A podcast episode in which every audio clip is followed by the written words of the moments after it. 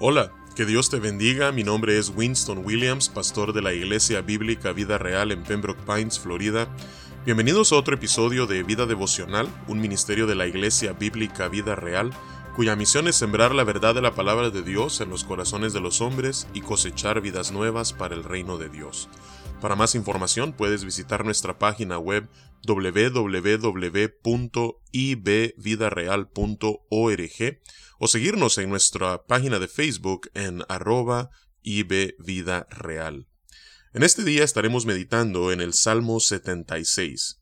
Este es nuevamente un salmo de Asaf de solamente 12 versículos en el cual se celebra la victoria de Dios después de, según lo que algunos eruditos ah, estiman, la invasión frustrada de Sennacherib, rey de Asiria, en el año 701 antes de Cristo. Ah, esta historia la encontramos en el segundo libro de los Reyes, capítulo 19, y en su paralelo en el segundo libro de las Crónicas, capítulo 32, pero también encontramos eh, la historia de la que este salmo, según algunos, ah, celebra en el rollo de Isaías o en el libro de Isaías capítulos 36 y 37. Así es que vamos a darle eh, lectura a este salmo y luego meditaremos en este gran cántico de victoria. Dice la palabra de Dios. Dios es conocido en Judá, en Israel es grande su nombre. En Salem está su tabernáculo y su habitación en Sión. Allí quebró las saetas del arco, el escudo, la espada y las armas de guerra. Glorioso eres tú, poderoso más que los montes de casa. Los fuertes de corazón fueron despojados, durmieron su sueño, no hizo uso de sus manos ninguno de los varones fuertes. A tu reprensión, oh Dios de Jacob, el carro y el caballo fueron entorpecidos. Tú, temible eres tú, ¿y quién podrá estar en pie delante de ti cuando se encienda tu ira? Desde los cielos hiciste oír juicio, la tierra tuvo temor y quedó suspensa. Cuando te levantaste, oh Dios, para juzgar, para salvar a todos los mansos de la tierra. Ciertamente la ira del hombre te alabará, tú reprimirás el resto de las iras. Prometed y pagad a Jehová vuestro Dios, todos los que están alrededor de él, traigan ofrendas al temible. Contará él el espíritu de los príncipes, temible es a los reyes de la tierra. Que Dios bendiga su palabra en este día. Entonces, en los pasajes que mencionamos al principio, tanto en el segundo libro de los reyes como en el segundo libro de las crónicas eh, y el libro de Isaías, vemos que después de que Sennacherib, el rey de Asiria, invade el reino del norte y lo conquista en realidad, eh, pone su mirada en el reino del sur, es decir, en Judá, y trata de hacer lo mismo. Y después de sitiarla, él empieza a amenazar a Judá y a exigirle que se rinda a él, y esto ocurre durante el reinado de Ezequías, un rey justo que hizo lo recto delante de Dios, al igual que David, a su padre, y, entonces eh, es a través de el profeta Isaías que viene palabra de Dios a Ezequías y por ende al pueblo, donde les trae consuelo al informarles que los planes de Sennacherib serían frustrados. Y eso es precisamente lo que ocurre. Aunque, según la profecía de Isaías en el capítulo 10, eh, Asiria sería usada como un instrumento de juicio sobre el reino eh, del norte, es decir, sobre Israel, Dios castigaría la arrogancia, la prepotencia eh, de Asiria al no solamente frustrar sus planes en esta ocasión cuando tratan de invadir ah, sin éxito a Judá, sino que ultimadamente cuando fuesen destruidos por el reino babilónico. Así es que, comenzando en los versículos 1 y 2, vemos nuevamente la inmanencia de Dios como estuvimos viendo ah, el día de ayer en el Salmo 75. Dice, Dios es conocido en Judá, en Israel es grande su nombre, en Salem está su tabernáculo y su habitación en Sión. Ah, Salem eh, es igual a Jerusalén y Sión es el monte en esa ciudad en donde descansaba ah, el templo de Dios. Ah, así es que Nuevamente vemos la inmanencia de Dios. Dios ha escogido habitar en medio de su pueblo desde el principio de la creación. Su deseo ha sido relacionarse con los suyos. Así es que nuevamente vemos que Él hace eso eh, al escoger Jerusalén como su ciudad y el monte de Sión como el lugar donde Él manifestaría su presencia al pueblo.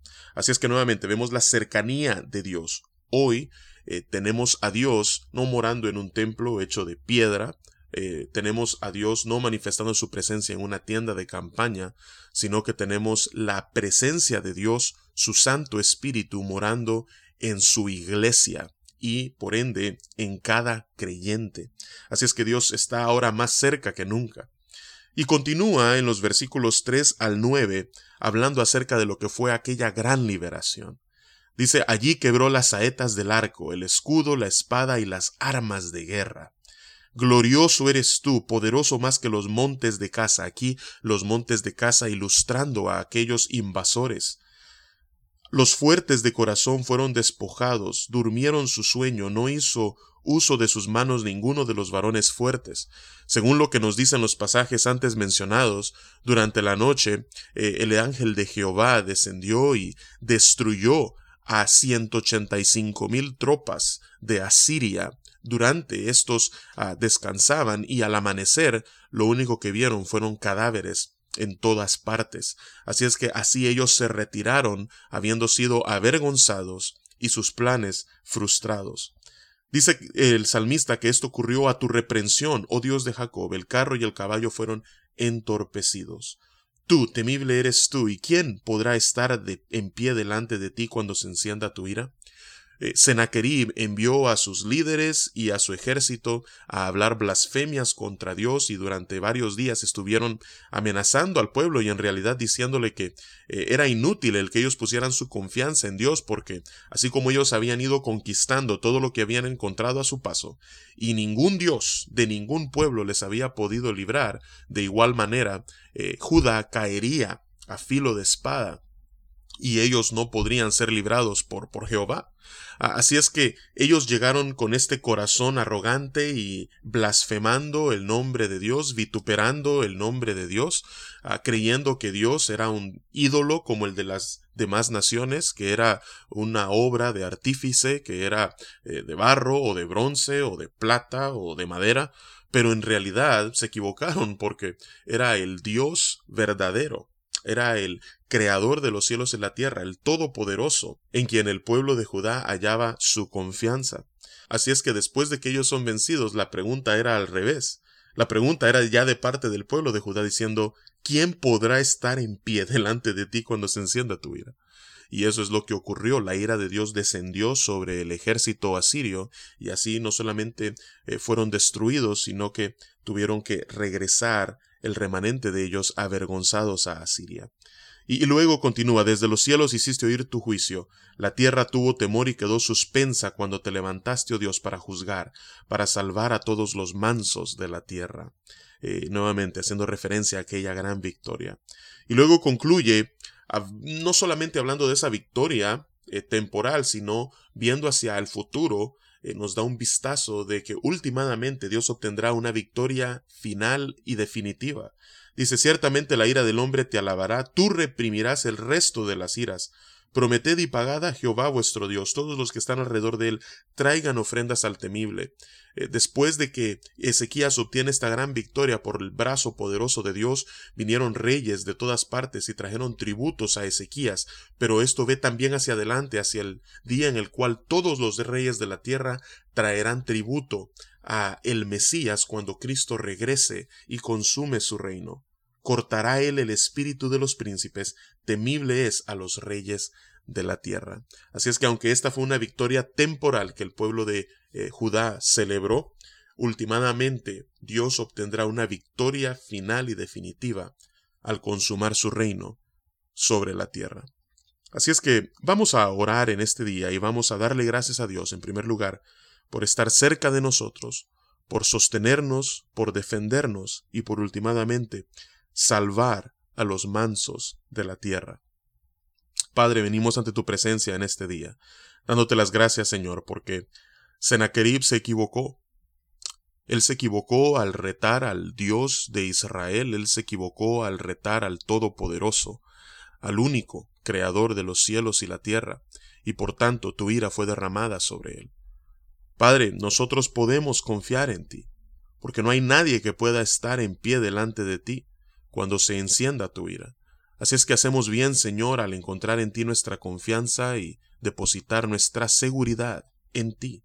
Así es que te damos gracias, Señor, por tu cercanía, porque estás en cada creyente, Señor, y tu presencia se hace sentir en nosotros. Padre, te damos gracias, Señor, porque tú nos liberas, porque tú peleas nuestras batallas.